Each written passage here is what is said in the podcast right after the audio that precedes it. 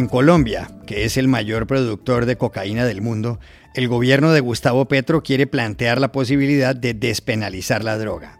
¿Se acabaría así el narcotráfico? Hablamos con Angélica Durán Martínez, de la Universidad de Massachusetts en Lowell. En México acaba de establecerse que la desaparición de los 43 estudiantes de Ayotzinapa en 2014 fue un crimen de Estado. El ex fiscal Jesús Murillo Caram ha sido detenido. ¿Qué concluir de todo esto? José Jaime Hernández, de La Jornada, nos dio las claves. En Finlandia dio negativo la prueba para saber si la primera ministra Sanna Marin usó drogas en una fiesta, cuyo video se filtró. ¿Tiene ella razón al rechazar a quienes critican las imágenes? Buscamos en Buenos Aires a Josefina Eckholt de Sube la Radio. Hola, bienvenidos a El Washington Post. Soy Juan Carlos Iragorri, desde Madrid. Soy Dori Toribio, desde Washington, D.C. Soy Jorge Espinosa, desde Bogotá. Es martes 23 de agosto, hemos vuelto con la actualidad y esto es todo lo que usted debería saber hoy.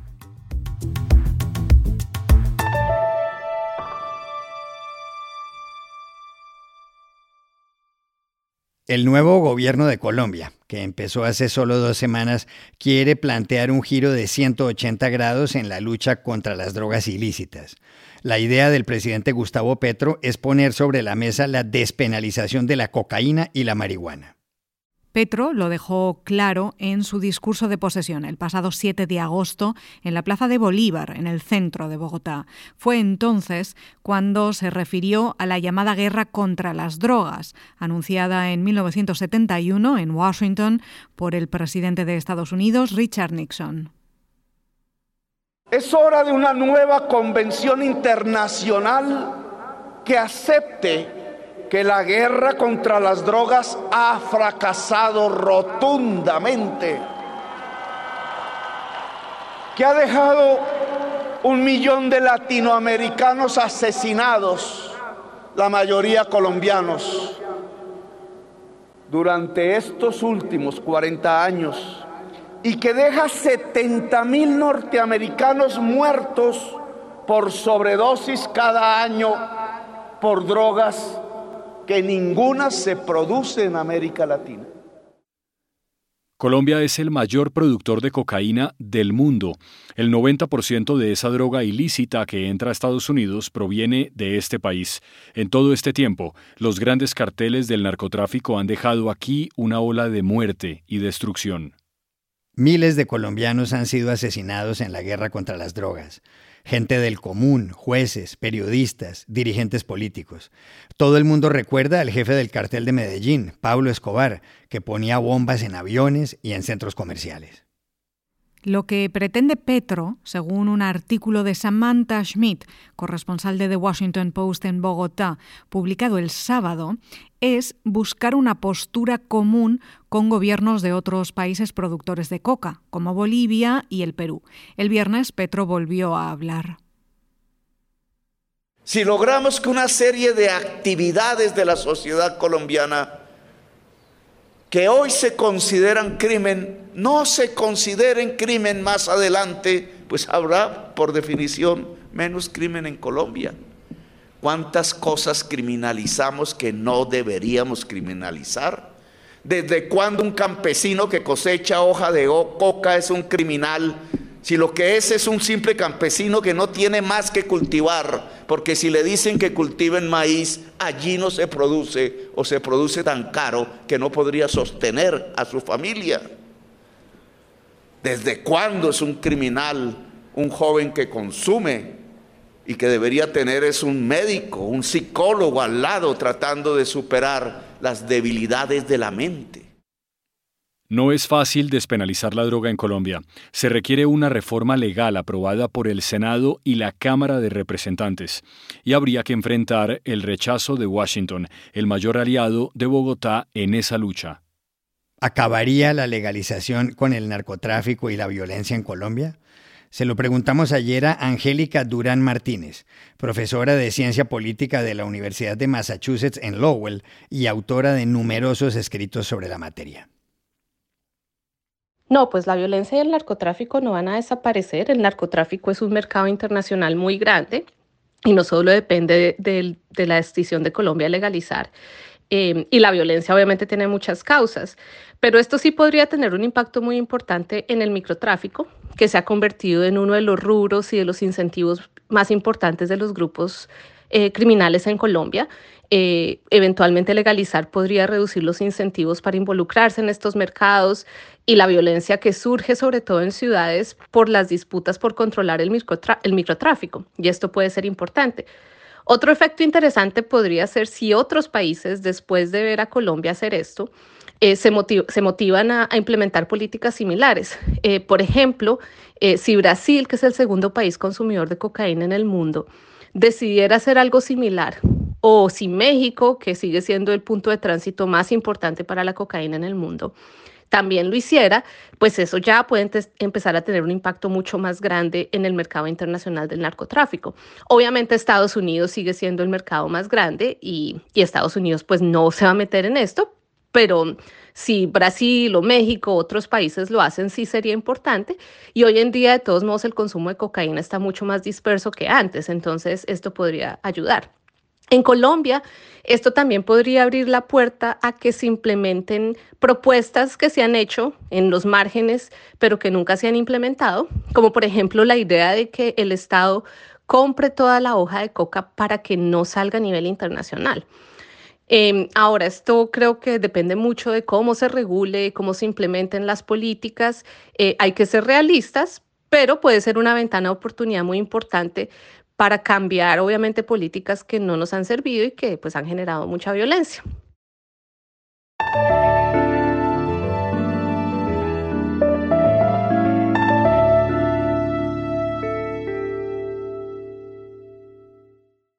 México se vio sacudido el viernes pasado cuando se enteró de que Jesús Murillo Caram, que fue fiscal general de la República durante el gobierno de Enrique Peña Nieto, había sido detenido. La causa, la gran tragedia de Ayotzinapa. Ese drama tuvo lugar el 26 de septiembre de 2014. Todo empezó cuando 43 estudiantes de la Escuela Normal Rural de Ayotzinapa, en la ciudad de Iguala, en el estado de Guerrero, abordaron autobuses para unirse a un paro. Jamás se volvió a saber de ellos. Desaparecieron, tal como miles y miles de mexicanos. Peña Nieto anunció una investigación. La fiscalía se puso manos a la obra y se dijo que el grupo delincuencial Guerreros Unidos tenía algo que ver. En 2018, el presidente Andrés Manuel López Obrador decidió crear una comisión de la verdad para esclarecer lo ocurrido. El informe final apareció el jueves de la semana pasada y, según él, el ex fiscal Murillo Karam es uno de los principales responsables. El informe concluye que los estudiantes fueron asesinados por las fuerzas militares y que la Fiscalía ocultó todo, que fue un crimen de Estado. Murillo Karam está acusado de desaparición forzada, tortura y obstrucción a la justicia, y López Obrador habló ayer. En el caso de el procurador Murillo Karam, su detención independientemente de declaraciones de los implicados. Él mismo se inculpa de acuerdo a el informe y a la investigación de la Fiscalía la Comisión de la Verdad también señaló con dedo acusador a más de 80 personas, muchas de ellas pertenecientes a las fuerzas militares. Sobre lo que les espera habló también ayer López Obrador. Y en ese informe, la Comisión menciona los nombres de los responsables. Y ese informe con todos los anexos se presentan a la Fiscalía. Y ya es la Fiscalía la que está procediendo, solicitando órdenes de aprehensión al Poder Judicial, a los jueces, que son los que van a impartir justicia. El caso de Ayotzinapa llamó en su momento la atención de todo el mundo. ¿Cuál es la gran conclusión de que se acuse ahora a Murillo Karam y a otras personas? Llamamos ayer a Ciudad de México al periodista José Jaime Hernández, editor de La Jornada Sin Fronteras. Hola Juan Carlos, pues eh, yo creo que una de las primeras conclusiones, una de las primeras grandes conclusiones es que por fin muchos mexicanos entendimos por qué el presidente Andrés Manuel López Obrador hablaba del pacto de silencio que impedía seguir adelante con las investigaciones de la Comisión de la Verdad para los 43 de Ayotzinapa. Y es que al dar a conocer las órdenes de detención que ha emitido la Fiscalía General de la República, uno entiende el porqué de ese silencio, porque se da la circunstancia que entre las órdenes de detención se incluyen a 20 bandos militares, entre ellos, por ejemplo, el general Alejandro Saavedra Hernández, que, es, que fue comandante de la 35 Zona Militar con sede en Chilpancingo, y quien, según la Comisión de la Verdad, tuvo conocimiento de los hechos que ocurrieron la noche del 26 y 27 de septiembre del 2014. Hay que tener en cuenta que el ejército mexicano y la marina son de las instituciones no solamente más respetadas, sino que tuvieron, siempre han tenido un gran poder, particularmente durante la presidencia de Enrique Peña Nieto. Por tanto, se especula, se asegura que quizá estas fueron, la participación de las Fuerzas Armadas fue lo que habría obstaculizado el avance de las investigaciones que apunta a una lista de más de 83 personas, entre ellas personajes como Tomás Herón, el hombre que practicó la tortura de algunos miembros de Guerreros Unidos, el grupo criminal, a quien en primera instancia se vinculó con los asesinatos y que eh, buscó asilo en Israel, está refugiado en Israel, y el gobierno de México eh, pide su extradición. También hoy sabemos que eh, esta lista es la primera vez que satisface de algún modo eh, el enojo, la frustración de los padres, de los estudiantes de Ayotzinapa. Y la gran conclusión, también otra de las grandes conclusiones, es que eh, el Estado mexicano ya no es eh, represor, ya el Estado mexicano no viola los derechos humanos, según palabras del presidente mexicano. Pero claro, estamos apenas en una fase muy inicial de lo que será un proceso bastante interesante y vamos a ver hasta dónde nos conduce esta investigación que tardó en llegar más de ocho años.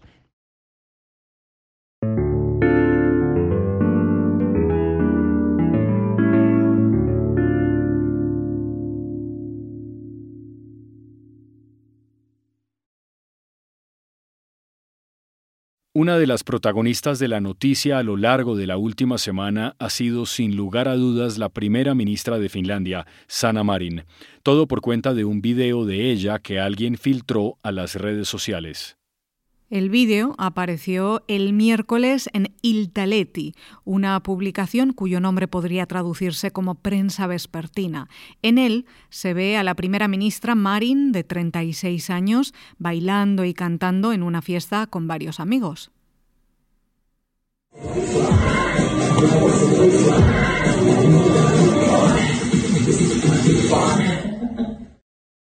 Al parecer el video estaba en una red privada de Instagram de unas 100 personas y alguien lo hizo público. Y a la oposición al gobierno socialdemócrata de Marin, en el poder desde diciembre de 2019, no le gustó. Sí, Iragorri, como en el video algunas personas oyeron una expresión que podría traducirse como la pandilla de la harina, sugirieron que en la fiesta se había consumido un polvo blanco, cocaína. Eso llevó a que la primera ministra se practicara el viernes una prueba de drogas cuyo resultado se conoció ayer. Dio negativo. Marin reiteró que el vídeo era privado y que se grabó en un espacio privado, que le molesta que se haya publicado, que había pasado una noche con sus amigos, que estaban de fiesta, que bailó y cantó. Olen harmissani siitä, että nämä ovat levinneet julkisuuteen. Kyse on ollut siitä, että olen ollut viettämässä kavereiden kanssa iltaa, juhlinut railakkaastikin kyllä, tanssinut ja laulanut. Sana Marín creció en un hogar compuesto por dos mujeres. Es vegetariana y su marido desde hace 16 años se llama Marcus Raikkonen. Tienen una hija, Emma. Otros videos suyos en conciertos de rock o discotecas han causado polémicas. ¿Tiene razón Sana Marín en sus críticas a la publicación del video? Llamamos ayer a Buenos Aires a Josefina Ecolt, periodista de Súbela Radio. Lo primero es que me parece que ella reacciona muy bien a las críticas, por tres razones.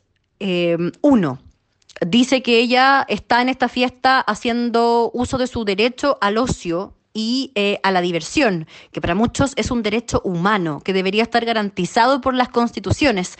Sin ir más lejos, en la propuesta constitucional que vamos a votar en Chile el próximo 4 de septiembre está incluido el derecho al ocio. Segundo, que esta fiesta ocurre cuando ella estaba de vacaciones, es decir, en su tiempo libre y no en el ejercicio del cargo. Y tercero, se somete a un test voluntario de drogas para descartar el consumo de cocaína, que es la principal crítica o la principal duda que había en torno a esta fiesta. Además, ella reconoce em, que estuvo bebiendo alcohol de baja graduación, cosa que es totalmente legal siendo mayor de edad en Finlandia. Es decir, Sana Marin, la primera ministra socialdemócrata eh, finlandesa, no comete ningún acto ilegal, no comete ningún acto que ponga en riesgo la institucionalidad del país, ni comete ningún eh, eh, acto que sea incoherente con el programa de gobierno o con los valores que representa su partido. Sí es una figura pública, sí está sometida al escrutinio y eso hay que tenerlo súper claro. Pero insisto, ella no comete ninguno de estos agravios. No viola la ley, no pone en riesgo la institucionalidad ni el normal funcionamiento del país, ni es inconsecuente con el programa que la llevó a ser gobernante a ella y a una coalición política. Además, eh, es importante también destacar que después de que surgen estas críticas, mujeres, tanto en Finlandia como en el resto del mundo, subieron videos estando de fiesta, eh, de alguna manera para decir que también tenemos derecho a divertirnos, incluso quienes están en esos cargos, que son personas normales, comunes y corrientes, que el acceso al poder es algo al que cualquiera eh, podría llegar y eh, no por eso se suspende la vida privada, no por eso se suspende el derecho a irse de fiesta y pasarlo bien.